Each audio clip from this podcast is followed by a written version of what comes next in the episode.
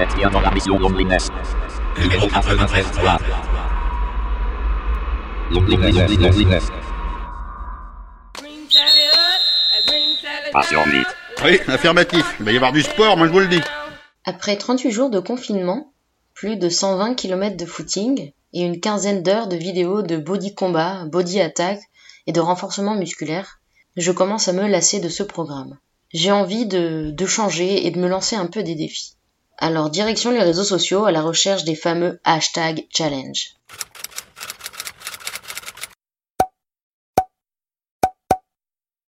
Et pour le coup, ça se déchaîne sur la toile à coups de I accept that challenge. Challenge accept. Wait for it. Challenge accepted. Aujourd'hui, je vous propose donc une petite sélection de challenges sportifs. On commence avec le Air Chair Challenge, qui consiste tout simplement à tenir la position de la chaise le plus longtemps possible. Pour les plus motivés, j'ai cru lire que le record du monde était de 12 heures. Un petit conseil, choisissez une musique qui vous booste, car ça va vite piquer et trembler dans les jambes. Deuxième challenge, le Handstand Challenge. Le principe est de se tenir sur les mains en appui contre le mur et enlever ou mettre son t-shirt tout en maintenant la position. Certains sont même allés plus loin en enlevant leur jogging tout en étant en équilibre sans aucun appui contre le mur. Petit conseil, si vous vous lancez dans ce challenge, ne choisissez pas un t-shirt trop serré et éloignez-vous de toute zone à risque type vase, télé ou meuble. Le troisième challenge ne nécessite pas d'être un grand sportif, mais plutôt d'avoir le rythme dans la peau.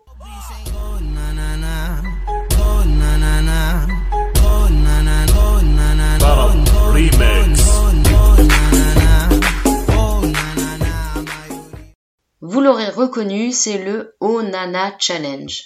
Le principe est très simple, il suffit de réaliser la chorégraphie basée sur le check des pieds pour respecter les gestes barrières. Enfin, le dernier challenge pour aujourd'hui, le Bring Sally Up Challenge. Pour ce défi sportif, c'est simple, choisissez votre exercice, squat, pompe, dips, peu importe, et lancez la musique. On monte et on descend. On monte et on descend. Bon challenge à tous.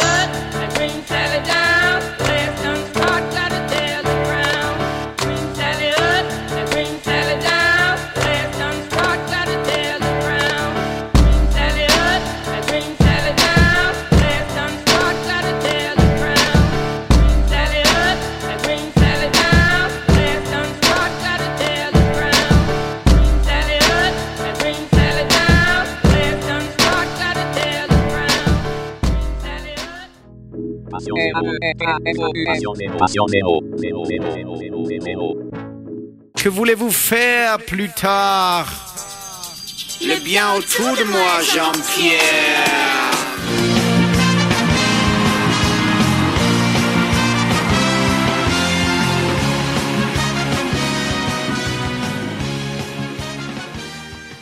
Patient 0, jour 38. Après plus d'un mois en confinement, je dois vous avouer que j'ai pris l'habitude de ne quasi jamais me coiffer, jamais me maquiller, et que mes tenues préférées sont les pyjamas et les vêtements de sport. Bon, certains diront que c'est déjà plus ou moins le cas le reste du temps, mais quand même. Quand je dois rencontrer du monde pour le travail, ou que je dois sortir avec mes amis, même si je ne sors pas la tenue de soirée, les talons hauts et la palette de maquillage, sauf très rares exceptions, je me maquille, je me coiffe, et je fais un effort vestimentaire. Un effort. Vous savez ce que c'est que de faire un effort? C'est mettre en œuvre toutes ses capacités pour surmonter une difficulté.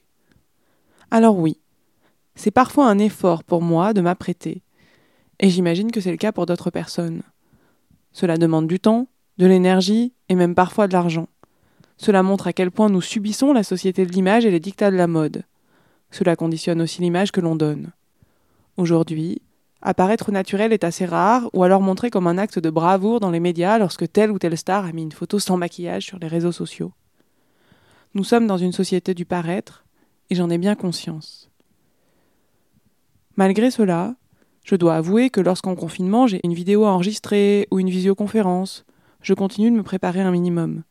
Je subis ces dictats de l'image et je les perpétue, comme la plupart d'entre nous. Et lorsque je croise mon visage dans le miroir et que j'aperçois ma peau sans correcteur, je trouve ça moche.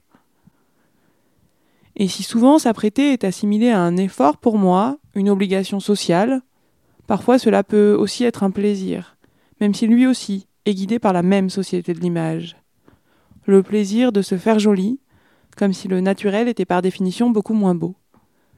Là aussi, je dois reconnaître que je trouve mon reflet plus agréable lorsque je suis maquillée, coiffée, ou que j'ai choisi une tenue peut-être moins confortable mais plus saillante. Cette réflexion m'amène à une conclusion qui n'est pas très agréable à entendre. Je ne suis pas une férue de mode, mais je suis bel et bien conditionnée par cette société de l'image, dans laquelle on ne se trouve jamais assez bien, et où on essaie de tricher constamment pour apparaître différemment de ce que l'on est. C'est l'enfer de la mode C'est vraiment super sympa Tu es mignon? Qu'est-ce que tu es beau gosse C'est vrai, c'est l'enfer de la mode C'est vraiment super sympa Tu vraiment T'es le plus beau des mannequins C'est l'enfer de la mode C'est vraiment super sympa Unsafe. Passion-toi. Unsafe. Passion-toi. Record. Okay, I'm bored in the house and I'm in the house bored. Bored, bored in the house and I'm in the house bored. Bored, bored in the motherfucking house bored and I'm bored in the motherfucking house bored. Bored Salut, c'est Patient 3. Je crois que je suis fâchée avec moi-même parce que là j'ai une panne d'inspiration. À tourner en rond chez moi, je suis perdue dans l'espace-temps. Je ne sais jamais quelle heure il est, une minute est égale à une heure. Et du coup, le temps passe un peu trop vite à mon goût. Je pensais qu'à ce stade du confinement, j'aurais déjà appris une autre langue, que je me serais façonné le corps de Jean-Claude Van Damme, que j'aurais découvert qui est la mère dans Oh Your Mother, que j'aurais cousu des vêtements défiant les lois de l'esthétisme et que j'aurais révolutionné le monde du son.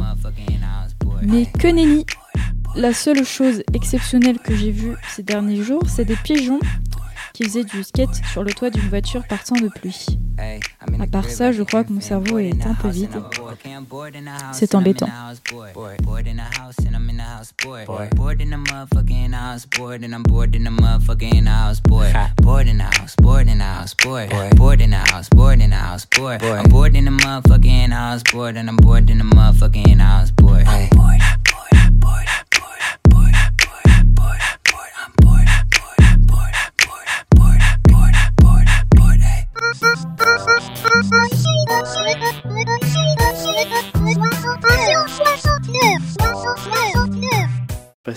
Numéro 69, jeudi 23 avril. Cela fait déjà plus d'un mois que le coronavirus est là. Et ses conséquences commencent à se faire ressentir. Et l'une d'entre elles est extrêmement redoutée. Nous serons de toute façon en récession en 2020. La zone euro sera en récession. La pire récession depuis les années 30. Voilà, le mot est lâché. La récession. Politiques, ministres, économistes, experts tous azimuts nous en parlent longuement, à longueur d'antenne et de papier. Mais au fait, c'est quoi la récession? Eh ben c'est une bonne question, Emilien. 15 heures pile. C'est pas la réponse. Une récession est une phase économique. Elle est précédée d'une phase d'expansion, Et qui plus est, une expansion économique génératrice d'emplois La récession est causée par une crise économique. Elle se caractérise par un ralentissement de l'activité économique. Bref, et après Alors après, bon, tenez-vous bien. La récession a de nombreuses conséquences importantes sur les plans économiques et sociaux. À cause du ralentissement de l'activité économique, les entreprises produisent moins. Par conséquent, elles ont besoin de moins de salariés. Cela provoque alors une hausse du chômage et de la précarité pour ceux qui sont en chômage partiel. Ouais, c'est pas faux. Et alors?